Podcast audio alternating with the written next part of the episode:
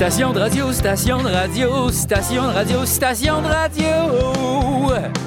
Citation de radio. Bonsoir, bienvenue à Citation de radio, un excellent titre de travail et un balado dans lequel on plonge directement dans la mode des citations inspirantes pour tenter d'en découvrir le sens véritable grâce à des enquêtes, du journalisme terrain et des malaises. La citation à laquelle on s'attaque ce soir est la suivante. Il faut toujours connaître la vérité et parfois la dire. La twist, c'est qu'on n'a aucune idée de la quête menée par nos collègues. Alors, je ne sais pas pantoute ce que ces gens-là vont faire dans les 45 prochaines minutes et ils ne savent pas ce que je leur réserve en retour. Pour jouer au philosophe des pauvres, je peux compter sur la présence d'une formidable penseuse et de deux génies incompris. D'abord... euh, D'abord, la brillante autrice et chroniqueuse Judith Lucier, que vous connaissez grâce au Brut, le journal Métro. Son tout dernier essai aussi, On peut plus rien dire.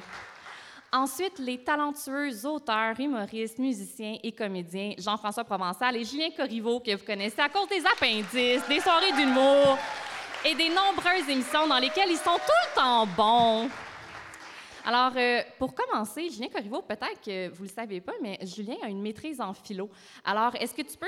C'est même pas une blague, hein? Il a fait des études supérieures. Arrêtez de rire, c'est chien. Julien, est-ce que tu peux, donc, avec tout ton savoir, s'il te plaît, nous expliquer l'origine de la citation « Il faut toujours connaître la vérité et parfois la dire non. Euh, oui, euh, je- en fait, cette citation-là, c'est pas une citation de mon philosophe néoplatonicien préféré, Plotin, ni de Heidegger, euh, époque pré-nazie ou carrément nazie, mais d'un poète et peintre libanais du nom de Khalil Gibran.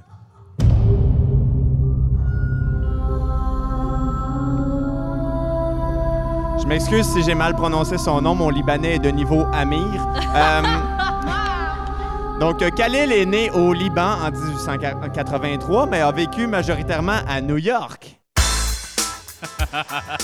Où il est mort en 1931. Je m'excuse, ma banque de musique livre de droit est vraiment à chier. Euh, Donc, euh, la citation est issue d'un livre qui s'appelle Sable et écume, mais son œuvre la plus connue est Le Prophète, qui a été adapté au cinéma en 2015 par Salma Hayek sous le titre de Desperado.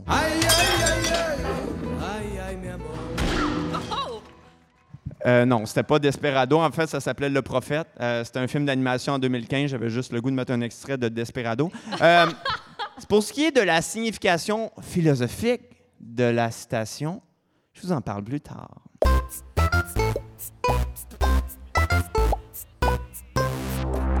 Alors, euh, tout d'abord, Judith, qu'est-ce que ça sous-entend pour toi « Il faut toujours connaître la vérité et parfois la dire Ben moi, je suis un peu fâchée contre le début de la phrase, là, parce qu'il faut toujours connaître le- la vérité. Je veux dire, tu le sais pas. Si tu la connais par définition, c'est un peu comme le chat de Schrödinger. Je suis étonnée que tu nous en aies pas parlé, euh, Julien. Moi, j'ai toujours cru qu'il était mort. Ben c'est ça. Pour ceux qui n'ont pas leur maîtrise en philosophie, le chat de Schrödinger, tu sais pas s'il est mort ou s'il est vivant. Pour le savoir, il faut que tu le tues. Fait que pour moi, c'est un peu ça, cette euh, ». T'aimes pas citation-là. l'impératif. Ouais, exactement. J'ai de la misère à me faire donner des ordres. OK. Jusqu'à maintenant, est-ce que vous pensez que cette phrase-là résume assez bien votre façon de vivre, Julien, par exemple? Euh, oui, dans le sens où euh, je suis quelqu'un qui aime euh, chercher la vérité, mais je suis aussi vraiment quelqu'un de très menteur. Euh, C'est je- vrai? Ouais, j'essaie de l'être de moins en moins, mais je m'en suis rendu compte au fil de mes, mes thérapies. euh, J'étais vraiment quelqu'un qui, qui aimait beaucoup euh, bullshiter euh, les gens. Mais pourquoi? Euh, ben, souvent par, euh, comment dire, j'assumais pas mes décisions. Euh, J'avais honte, je me trouvais pas assez parfait, donc je mentais.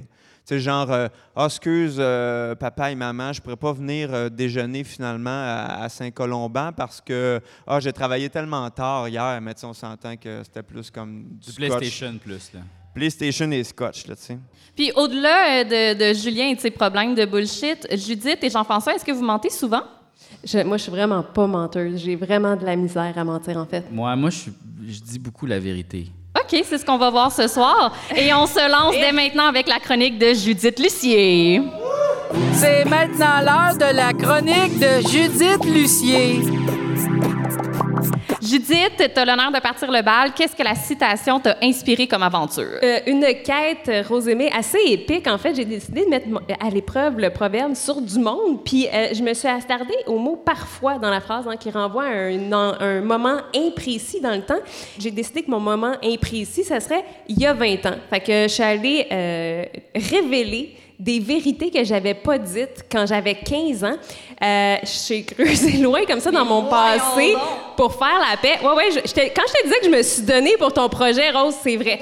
Euh, Puis, vous allez voir, c'est une époque où- qui correspond à un moment où j'étais assez délinquante dans ma vie, donc je peux pas dire que j'étais dans la vérité. Fait qu'il y avait beaucoup de stock euh, à déterrer à ce moment-là.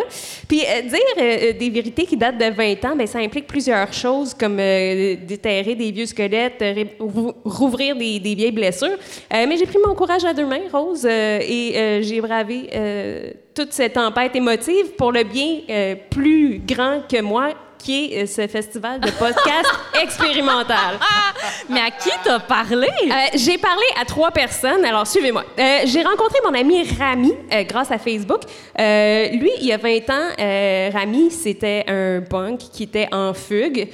Puis pour bien faire, j'avais décidé de l'héberger chez moi. Quand ça s'est su, je me suis ramassée dans le bureau du directeur, fait que j'ai comme choqué. Puis pour pas être dans le trouble, ben, on m'avait dit ça serait une bonne affaire que tu appelles la police. Fait que quand Rami est venu chez nous, euh, j'ai euh, j'ai dénoncé Rami. J'ai- Je suis montée en haut, j'ai dit à ma mère, euh, faut que j'appelle la police pour dénoncer mon ami Rami. Les policiers sont débarqués chez nous, ils ont ramassé Rami comme une vulgaire serviette, vraiment violemment. Puis essentiellement, ils- ils l'ont mis en centre d'accueil, puis Rami, c'est comme si je l'avais envoyé pendant un an en prison. Je me suis sentie super mal, évidemment, de ça. Je me suis un peu déculpabilisée du fait que je, je, je l'avais stoulé parce qu'il il a fini son secondaire avant nous autres, finalement, euh, en centre d'accueil. Mais euh, je me sentais vraiment quand même très mal. Alors, euh, je suis allée prendre une bière avec lui, puis je lui ai révélé euh, que je l'avais stoulé. Euh, voici sa réaction. C'est moi qui t'ai stoulé. Ça me dérange pas. Je le savais. Tu le savais? Ouais. Alors, euh, ouais, ça, puis ça a été vraiment cool parce que ça m'a permis d'aller passer une soirée avec Rami. Ça faisait 20 ans que je ne l'avais pas vu. En fait, ça faisait pas 20 ans que je ne l'avais pas vu parce qu'on est allé à l'université ensemble et je ne m'en rappelais pas. Puis lui, Grosse université? non seulement il s'en rappelait, il disait ben oui, on avait un cours d'histoire des communications ensemble. Tu venais jamais au cours puis tu as eu A+. Puis là, c'est pas pour me vanter d'avoir eu A+, mais lui, il se rappelait de, de ces détails-là que moi, j'avais complètement zappé parce que je me sentais totalement coupable de l'avoir stoulé. Fait à la question « parfois », là, ça veut dire probablement que si je l'avais dit plus tôt, j'aurais pu poursuivre mon, ami, mon amitié avec Rami alors que j'étais incapable parce que je me sentais bien trop coupable que de ce secret. fait du bien? Ça m'a fait énormément de bien. Puis une autre chose intéressante, c'est que Rami m'a dit ça m'aurait fait chier si tu étais mal virée, comme si tu étais devenue une vieille chroniqueuse euh, réactionnaire. Alors, à la question, parfois, c'est aussi quand tu deviens pas Sophie Durocher. Euh, autre étape euh, de mon périple, euh, j'ai appelé ma mère pour lui dire bon, j'ai j'ai ce podcast-là à faire avec Rose Aimée, puis là, faut que je te dise une vérité que je t'ai pas dite il y a 20 ans. Et voici ce que je lui ai révélé. Le secret, c'est que quand j'avais 14-15 ans, ça m'est arrivé plusieurs fois de sortir par le sous-sol pour aller dans des raves.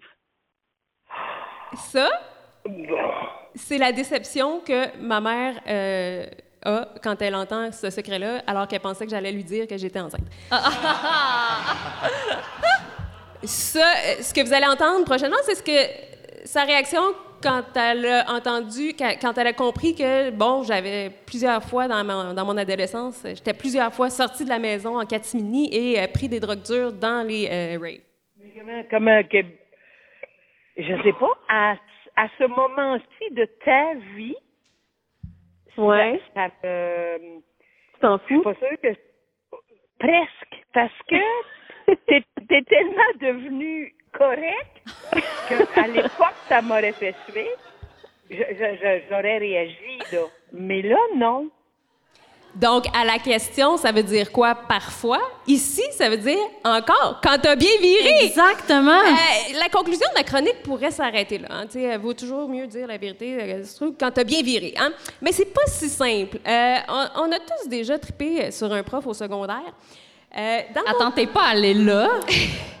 dans mon cas, j'ai, euh, c'était vraiment next level. OK? Judith! Euh, c'était euh, probablement le plus grand secret là, de, de- de ma, de ma jeunesse. Puis je voulais aller là parce que j'étais ça mon concept, là, aller déterrer des vieux secrets quand y a 20 ans. J'étais complètement obsédée par ma prof de morale, Anne. Tu sais, le genre de prof qui fait la différence là, dans la vie des élèves. là, Suzanne Clément dans euh, J'ai tué ma mère. Puis, tu sais, elle, elle nous avait. elle- moi, elle m'avait fait découvrir Björk. Elle, elle nous avait initié à l'histoire de l'art. J'aurais aimé ça qu'elle m'initie à plein d'autres affaires. Euh, puis même, en fait, on est devenus amis. Euh, on est devenus des très, très bonnes amies, Anne et moi, euh, mais elle tenait à dire quand même que ça s'est passé beaucoup plus tard, là, quand j'étais rendue à l'université, puis c'était legit, puis tout. Voici l'ambiance de départ. Je suis énervée, ouais. Oui, t'es énervée? Oui, je suis énervée.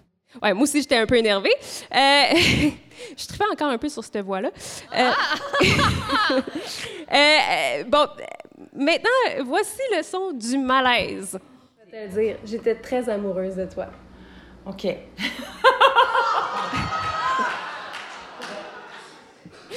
Euh, et voici le son de moi qui choke. Très. Ben là, je veux dire, comme une fille de 15 ans peut être amoureuse de ta prof. Euh, fait que finalement, euh, c'était pas si nécessaire que ça, euh, que je lui révèle tout ça. Je me serais vraiment évité un gros malaise. Donc, euh, à la question, parfois, là, je te dirais, ben, jamais, garde ça pour toi. Euh, elle a quand même été rassurante. Elle m'a dit ceci. Oui, je- mais je, je pense aussi qu'il peut y avoir une, une confusion parce que c'est normal qu'il y en ait une parce qu'elle est, elle est grande pour la plupart des êtres humains. C'est très poreux, euh, la distinction entre c'est très poreux? l'amitié. Ben non. En fait, C'est très poreux, ça, c'est sûr. je voulais juste vous faire écouter ça. J'aurais pu le dire, ça, c'est certain. pour vous faire entendre l'expression poreux. En hommage à un personnage interprété évidemment par Julien Corriveau, mais aussi euh, parce que c'est le genre de mots euh, qui faisait que j'étais tellement impressionnée euh, par elle quand j'avais 15 ans. Euh, puis, Mais honnêtement, t'es allé très loin là-dedans. je me suis donnée. Et euh, pour ça, je te remercie. Merci. J'ai-tu la méritage de la radio? On verra. Et euh, on passe maintenant à Jean-François Provençal. Et maintenant, c'est à mon tour. Jean-François Provençal. Fait que Provençal, qu'est-ce que t'as à dire sur l'idée qu'il faut toujours connaître la vérité, mais seulement parfois la dire? Ben moi, je me suis intéressé aux mensonges par rapport à ça, en fait. Intéressant. oui, parce que, tu sais, c'est un peu ça. Dans le fond, c'est la station dit il faut des fois raconter des mensonges, tu sais. Puis euh, je me suis demandé, euh, en fait, c'est quoi les plus gros mensonges qui sont racontés? Puis euh, je suis allé sur euh, Reddit, qui était comme un, un genre de gros forum euh, sur Internet. Et euh, oui, il y, a un peu- il y a beaucoup de marde là-dessus, mais euh, je suis allé dans un, dans un, dans un post qui euh, le, le titre du post, c'était Le plus gros mensonge que vous avez raconté dans votre vie et que vous avez jamais révélé à personne. Donc, j'ai trouvé quelques, quelques publications que j'ai traduites parce que c'est en anglais. Donc, je vais vous, je vais vous lire ça. Intéressant. Il y a des affaires vraiment spéciales, OK? Donc, on commence par quelqu'un. son nom d'utilisateur n'est pas là parce qu'il a, il a délité son profil. Euh, donc, Ça part la bien. honte, la honte. J'ai enregistré un album de musique chrétienne rock en faisant semblant d'être catholique. Je le fus à une autre époque, mais aujourd'hui, je suis athée.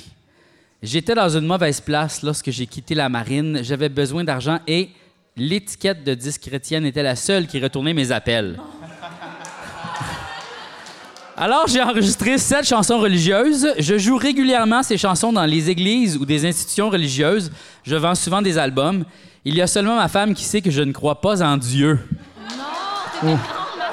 C'est c'est pour vrai, moi, je, je- c'est vraiment Mais fucked up. comment cet homme-là dort le soir? Il a besoin d'argent. Je sais pas. Sinon, il y a aussi euh, euh, l'utilisateur Yes, it's true, sir, qui fait une révélation ici. Cela fait dix ans que je mens à tout le monde concernant une de mes ex qui aurait commis un suicide. Ben voyons donc. Elle n'a, elle n'a jamais existé. Quoi? J'ai construit une personne entière qui n'a jamais Ça, existé. c'est la maladie, là. J'ai fabriqué un récit très long et détaillé à propos de cette blonde imaginaire pour raconter son histoire à mes amis. Tout le monde me croit. Et durant certaines parties de l'année, je simule un Non. état dépressif Non, pour rajouter Non. à la crédibilité de mon histoire. non. Je suis marié maintenant et ma femme croit que cette relation a réellement existé. J'ai même eu à simuler des conversations téléphoniques élaborées où je fais semblant de parler à la famille de mon ex, Arrête. qui eux non plus n'existent pas. Ben non. C'est fou, je le sais. Je ne sais pas trop pourquoi j'ai commencé à raconter cette histoire. Probablement pour l'attention et aussi parce que ça rendait ma vie intéressante et tragique. Mais ça, c'est ta Hey, J'ai de la pitié, honnêtement. C'est- Mais il y a des mensonges que tu fais. Tu sais, comme, tu sais, en fait, ça me fait penser. Il y a comme un ami à moi, ben, pas vraiment un ami, plus une connaissance. Il travaillait dans un bar, OK? Puis euh, c'était Marie-Pierre Morin, mais ça, c'est pas important pour l'histoire, qui, était, qui était la barman. Il travaillait dans le bar, puis il a comme dit son nom, salut, moi, c'est Charles, mais elle a compris Richard. Puis là, elle l'a appelé Richard pendant trois ans. Il l'a jamais... con- Puis il l'a jamais comme confronté, non, mon nom c'est Charles. Il a fait, oui, oui, c'est Richard, mon nom. Mais tu sais, quand ça fait deux ans que tu vis ce mensonge-là, tu fais, à un moment donné, je peux pas m'en sortir, C'est- je c'est suis Richard. Ben oui, Je hein. m'appelle Richard. Sinon, j'en ai une vraiment, vraiment comique ici. Euh, Mec Fizzle Beef, qui a écrit Quand j'avais 8 ans, j'ai fait caca dans le bain et j'ai essayé de le cacher dans mon jouet de petit bateau qui flotte. Il a été là pendant un bon deux semaines à mariner dans sa propre puanteur. Ça fut très malaisant lorsque ma mère l'a trouvé en faisant le ménage de l'armoire de la salle de bain. J'ai nié que c'était moi qui avais fait ça et je le nie encore à ce jour.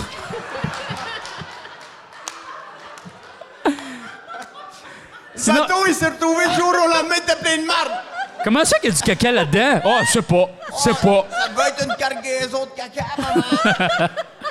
Sinon, il y en a une ici qui est quand même assez triste, mais assez bizarre, en fait, euh, de Fuck Cat People. Ça, c'est son nom d'utilisateur. Je suis d'accord. Charmant. Il dit Ça fait six ans que les gens de ma guilde de jeux en ligne World of, War- of Warcraft pensent que je suis une fille. Ça a commencé le jour où je me suis fabriqué un personnage féminin et que je disais aux autres joueurs que j'étais une fille dans le but d'être mieux traité. Oh boy. Non, mais ça se peut, tu sais, comme genre, euh, ah, tu es une fille, voici comme euh, des, des affaires, voici de l'art, voici, Ah on, tu sais, le genre, en tout cas. OK. Quand j'ai rejoint la guilde, j'ai continué mon petit rôle parce que je ne pensais pas qu'un jour on allait parler vocalement sur un chat audio dans World of Warcraft. Aujourd'hui, j'utilise un logiciel qui change ma voix. Et je ne parle que très succinctement avec deux ou trois mots à la fois. Arrête. 99% du temps, je continue de communiquer à l'écrit en prétextant que j'ai une angoisse sociale. Je suis allé assez loin dans mon, dans mon mensonge jusqu'à créer un faux profil Facebook et j'ai même demandé Ben à ma blonde de me remplacer lors, lorsqu'un membre de ma guilde est venu visiter ma ville. Ben non. Mais les gens sont terriblement ingénieux. Excuse bébé, il y a un gars de ma ligue de World of Warcraft, il vient en ville, tu peux-tu faire semblant que t'es moi? Non, mais t'es obligé de. T'es, de- t'es stressé d'entretenir un mensonge sur un réseau virtuel qui est même pas la vraie vie, tu sais. Je sais, mais- C'est assez stressant de vivre notre crise de vie que là, t'es obligé, tu sais, comme de Mais- ton personnage. Mais il dit quelque chose de très intéressant. Pourquoi il fait pas et pourquoi il le dit pas, c'est que je pense changer de serveur et de personnage, mais je trouve ça difficile car ma guilde a tellement investi dans mon personnage avec des épées légendaires. Ah, c'est sa responsabilité. Non, mais ils ont travaillé fort, là. Ils, ont, Oui, ils ont oui. grindé pour y trouver Mais des oui. épées. Là, maintenant, excuse, les, je suis une- je suis un gars. Maintenant, je comprends. Je connais une solution pour ça. Quoi? Oh. Le changement de sexe. Ah oui, t'as Oui, raison. carrément. Il devrait, il devrait euh, chop Pour chop. garder tes épées niveau Ben, 52 légendaire. avec des runes Jusqu'où il est magiques prêt à aller? aussi, là. Sinon, le dernier, le, le dernier que j'ai ici est vraiment quand même assez troublant. Je trouve que cette personne-là a vraiment un problème euh, grave. Euh, elle s'appelle The Cherries Empty. Mais est-ce qu'elle s'appelle vraiment comme ça? Non, ben non, non, c'est pas ça. En fait, la, la personne est vraiment pognée, tu sais, comme. Elle, elle a. elle- en tout cas, Mais Je- qu'est-ce qui je- se passe? ça- des mots. fait cinq ans que je fais semblant que je suis gay. Je suis une femme. Je ne suis pas vraiment attiré par aucun des genres. Si un gars me cruisait, je lui disais que je préférais les femmes et vice-versa. Il y a quelques années, je suis devenu ami avec une fille et après quelques mois, nous sommes devenus colocs. Elle était très tactile et semblait tirer du plaisir de la réaction d'inconfort que j'avais. Un jour, ces touchés sont devenus un peu plus sexuels et ont progressé jusqu'au point où je me suis aperçu qu'elle disait aux autres que nous, que nous étions un couple. J'ai figuré que c'était un moindre mal. Si je restais avec elle, je n'avais pas besoin d'inventer une raison pour ne pas me Oh, faire achaler par les gens qui me crousent. Ça, c'est fucked up. Ah, c'est deep. Je l'aime, je l'aime, je l'aime comme une amie, mais je ne suis pas sexuellement attiré par elle. On fait l'amour, mais c'est juste un mauvais moment à passer Non, non, pour la rendre heureuse. non. Et elle est heureuse. Ça fait cinq ans qu'on est ensemble. Non, mais il faut retrouver The Chair is Empty. Et il faut, il faut venir en aide. Mais j'ai j'ai le cœur en miettes. C'est comme ça que tu termines ta C'est chronique. comme ça que je termine Ben, ma chronique. C'est un show audacieux que je salue. Jean-François, merci beaucoup. Voici, voici Julien Corriveau. C'est jingle. Ces jingles-là qui, euh, qui ont été enregistrés, ma foi, hier soir. Euh, Qui l'a cru? Qui l'a cru pourtant? Ben, c'est c'est de la recherche. Euh, ben, c'est ça, comme on l'a dit plus tôt, hein, j'ai étudié en philosophie. Comme vous voyez, les débouchés sont excellents. Je me retrouve ici à Gatineau dans un festival de podcast. Euh, donc, all right, la gang! Donc, euh, j'ai creusé pour, pour vous les implications philosophiques de la citation, hein, euh, que, je rappelle. Euh, il faut toujours connaître la vérité et parfois la dire. hein. Premièrement, on peut noter que la citation a deux propositions. hein. La première, il faut toujours connaître la vérité. Bon, ça, c'est à la base de la philosophie, de la science et des squelettes dans le placard. Donc, euh, depuis Platon, rechercher la vérité est le but de l'humanité, sauf évidemment pour Donald Trump. Euh, c'est pas évident de savoir c'est quoi la vérité. Il y a beaucoup de définitions différentes. La vérité comme correspondance, cohérence, redondance, le bébé en 3D qui danse. Mais peu importe la définition de la vérité, je pense qu'on s'entend pour dire que c'est quelque chose de désirable. hein? On est généralement prêt à faire des efforts pour accéder à la vérité, en particulier Johnny Hallyday. Je fait semblant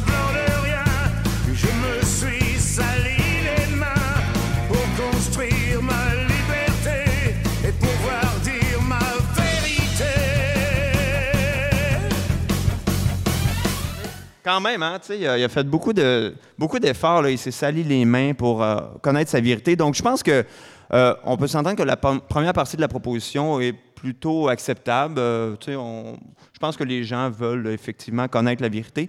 La partie la plus controversée, c'est évidemment la deuxième, où ce que vous avez euh, tout en fait euh, insisté dessus, c'est il faut toujours connaître la vérité et parfois la dire. Ça nous mène évidemment sur le terrain du mensonge. On en a parlé évidemment beaucoup aujourd'hui. Donc là, je suis content parce qu'on va parler de mon philosophe préféré, Emmanuel Kant, hein, que je porte fièrement. C'est très geek de ta part d'avoir un T-shirt à l'effigie de ton philosophe préféré. Geek ou euh, vraiment très, très peu séduisant? Oh, OK. Euh, Des fois, c'est synonyme. Des fois, c'est synonyme. Euh, donc, euh, bon, c'est ça. Kant, euh, c'est un philosophe allemand hein, du 18e siècle qui a révolutionné la philosophie de la connaissance et l'éthique. Euh, il a une carrière extraordinaire sans jamais quitter sa maison. hein. Donc, dans le fond, c'est l'enceinte des YouTubers. Euh, une des controverses les plus célèbres en philosophie, c'est la position d'Emmanuel Kant sur le mensonge. hein. Il y a eu euh, un argument contre Benjamin Constant euh, sur cette question-là, parce que pour Kant, c'est immoral de mentir en toutes circonstances. OK?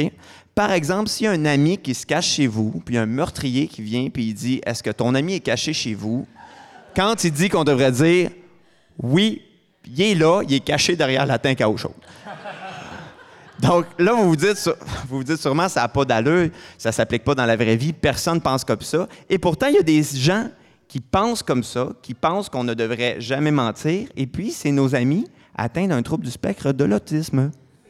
C'est vrai parce que j'avais entendu parler que les autistes et les Asperger avaient de la difficulté à mentir, donc j'ai interviewé plein de gens qui sont dans le spectre de l'autisme pour en avoir le cœur net, euh, dont euh, notre fameux Louis T, euh, pour leur demander qu'est-ce qu'ils pensaient du mensonge. Donc voici la réponse de Louis T sur le mensonge. Tout le monde commence à mentir, la, la- la société va s'écrouler, là, ça marche pas. Là. Si le monde commence à mentir, la société va s'écrouler. Ben voyons. Moi, je pense que c'est le contraire.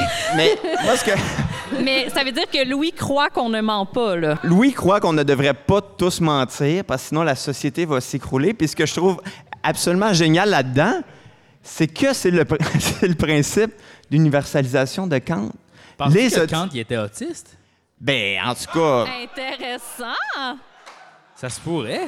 Ben, tu sais que Kant, il prenait sa marche tous les jours à la même heure, tellement que dans le village, le monde s'était leur montre quand il voyait Kant passer. Ben là, c'est clair, là.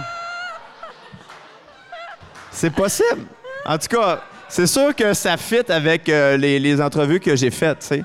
Parce que euh, c'est ça pour, euh, pour, pour, les, pour, pour Louis T, du moins, puis beaucoup de personnes que j'ai interviewées, euh, ils, disent que le mensonge, ça pourrait pas devenir une loi universelle. C'est ça l'argument de Kant, parce que si euh, le mensonge devenait une loi universelle, puis qu'on avait le droit de mentir quand on voulait, bien là, la vérité n'aurait plus la fonction qu'elle a aujourd'hui. Et puis, le monde s'écroulerait. Et puis, tout le monde m'a dit, euh, les gens que j'ai interviewés étaient comme, je comprends pas pourquoi on ment, c'est pas logique. Effectivement, c'est pas logique.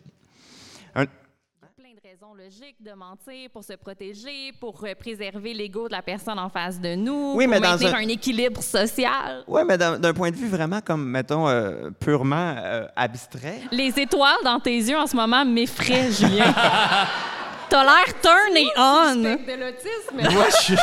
Je sais pas, je suis comme. je- euh, je- ben, tu sais, moi, je suis- je suis comme. On m'appelle le Louis T qui a pas mis ses lunettes, là, c'est ça. Comme, Euh, euh, un autre argument de, Kant euh, que, j'aime bien, c'est celui du droit, OK?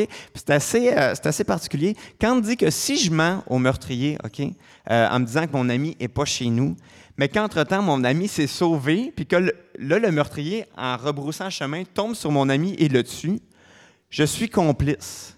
Parce que mon mensonge a fait qu'activement, j'ai causé la mort de mon ami. Ça, c'est. En cours, ça tient pas très bien, cet argument-là. Je vais vous le dire franchement, mais ce qui est intéressant, c'est que ça nous amène sur le terrain des conséquences, OK? Euh, puis, euh, donc, la peur des conséquences euh, négatives du mensonge, c'est très important chez les gens autistes et Asperger, comme on peut entendre ici. Même si la vérité peut faire mal, c'est toujours mieux au final euh, les, que, que mentir. Même les mensonges blancs, c'est, c'est- c'est- ça, ça finit sur une pente glissante qui est dangereuse. Tu vois, euh, pour Louis T, puis pour beaucoup de personnes que j'ai interviewées, même les mensonges blancs les plus inoffensifs, ils m'ont tous dit on sait pas, ça peut créer un effet boule de neige, puis ça va finir pire. Non, mais pour vrai, quand je parlais à Louis et puis à, d'autres mondes, c'est que, tu sais. euh, non, mais eux, ils assument complètement de choquer les gens. Ils sont comme. On n'est pas obligé de tout dire, mais il ne faut pas mentir. Sais. Puis ce que je me suis rendu compte en discutant avec eux, c'est que moi, dans la discussion, j'essayais de défendre le mensonge. tu sais. J'essayais de trouver des, des manières de les pogner en disant le mensonge est correct, alors qu'eux autres défendaient la vérité. Puis quand tu y penses, c'est beaucoup plus noble. Mais vraiment. Tu sais, parce que, comme le disait, euh, le disait Louis encore, une société qui valorise le mensonge, c'est une société hypocrite. Pour moi, une société un peu hypocrite qui se raconte des mensonges, c'est comme si tout le monde avait des béquilles ou tout le monde avait un, un plâtre. Puis on disait, ouais, mais c'est plus confortable avec un plâtre, puis ça me fait rien de mal. Ouais, sauf qu'en dessous, l'os, il va devenir mou si tu le laisses toujours dans un plâtre. Ben, c'est un peu ça aussi, les individus. Si on leur, les laisse tout le temps dans une espèce de mensonge hypocrite, ben, ils développeront pas de, force. Puis si un moment ce mensonge-là éclate, ben, eux aussi, là, ils vont s'effondrer. Fait que je pense que je pense qu'on gagnerait à être quand même plus honnête envers les choses même qui sont désagréables puis difficiles. OK. Et un point, c'est c'est vrai qu'on vit dans une société hypocrite. là. Ça se défend comme, comme, comme position, je pense. Puis euh, ça me rappelle un peu le dernier argument de Kant contre le, euh, contre le mensonge, qui est celui de la dignité humaine. tu sais. Ma dignité vient du fait que je suis capable moi-même de déterminer ma propre volonté suivant ma raison. Mais si je me, sens, si je me mens à moi-même, je peux pas arrimer ma volonté à mes principes. Puis ça nuit à, la moral- à ma moralité puis ma dignité. Puis même ça, je- si je mens aux autres, ça nuit à leur propre dignité. tu sais. Donc, je me suis dit, avec Louis peut-être qu'on devrait avoir plus de courage, qu'on devrait plus se dire nos propres vérités. Donc, j'y vais. T'as les cheveux gras, j'aime pas tes dents. Tu respires fort, puis je me suis déjà torché avec mes bas. Merci. Bravo, Julien. Et c'est maintenant. C'est maintenant mon tour de terminer avec une petite surprise pour vous. C'est maintenant le tour de la chronique de Rose Émile Automne T. Morin. Oh, le jingle est pas assez long. Le jingle était pas assez long. Euh, il faut toujours connaître la vérité, parfois la dire. Ce que je trouve intéressant, c'est la dualité, comme tu l'as mentionné. Euh, si on s'y fie, tout le monde ici devant moi devrait connaître toute la vérité, mais pas toujours la dire, ce qui fait que la personne à côté de vous pourrait, dans ce cas-là, ne pas savoir toute la vérité. Alors, on s'en sort pas. Il y a un choix à faire. On accepte de se découvrir au nom de tout le monde qui est ici, ou on cache des affaires pour notre propre bien. Puis moi, je veux savoir lequel de ces choix-là vous allez faire. Alors, j'ai contacté votre famille, vos amis, vos collègues. Je leur ai demandé de me révéler des vérités à votre sujet. OK. Alors, j'ai en ma possession plusieurs énoncés troublants. Oh là là. Je vais les dire un à un, sans révéler à qui ils se rapportent.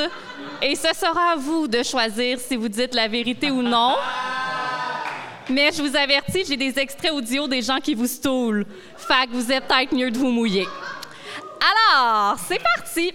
Euh, au cours de ma grande enquête, j'ai découvert qu'une personne ici a déjà fait du locker room talk. C'est-à-dire qu'il y a quelqu'un ici qui a souligné la beauté de certaines femmes en les objectifiant avec ses chums de gars. Pour de vrai, ça peut être moi. Pour vrai, je dis? Hey, en gars! OK.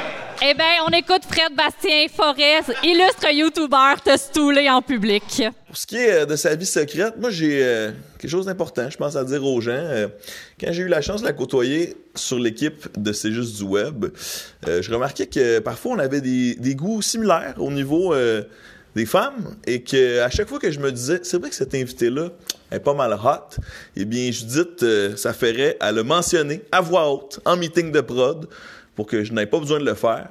Et ce que j'essaie de dire dans le fond, c'est que Judith Lucier est très progressiste, mais euh, elle fait du locker room talk, mesdames et messieurs. Elle le faisait même mieux que moi. Mieux que les gars, Judith! Sauf que moi, je peux me le permettre. Ah, t'as raison! Parfait. Euh, J'aurais aimé un exemple, par exemple, de, phrase. Liz Plank. Ah!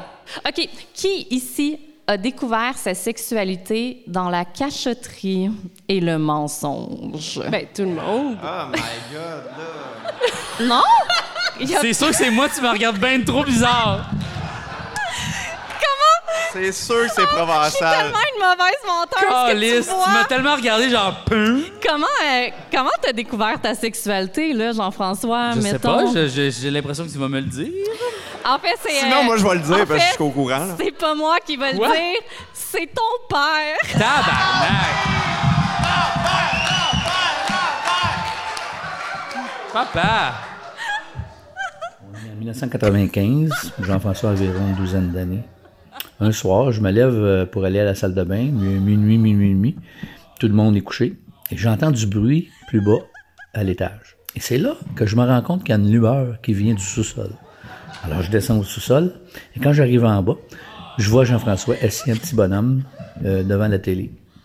Il y a une annonce à la télé. Alors je lui, je lui demande, Jean-François, qu'est-ce que tu fais debout? Et avant qu'il puisse me répondre, l'émission revient à l'antenne.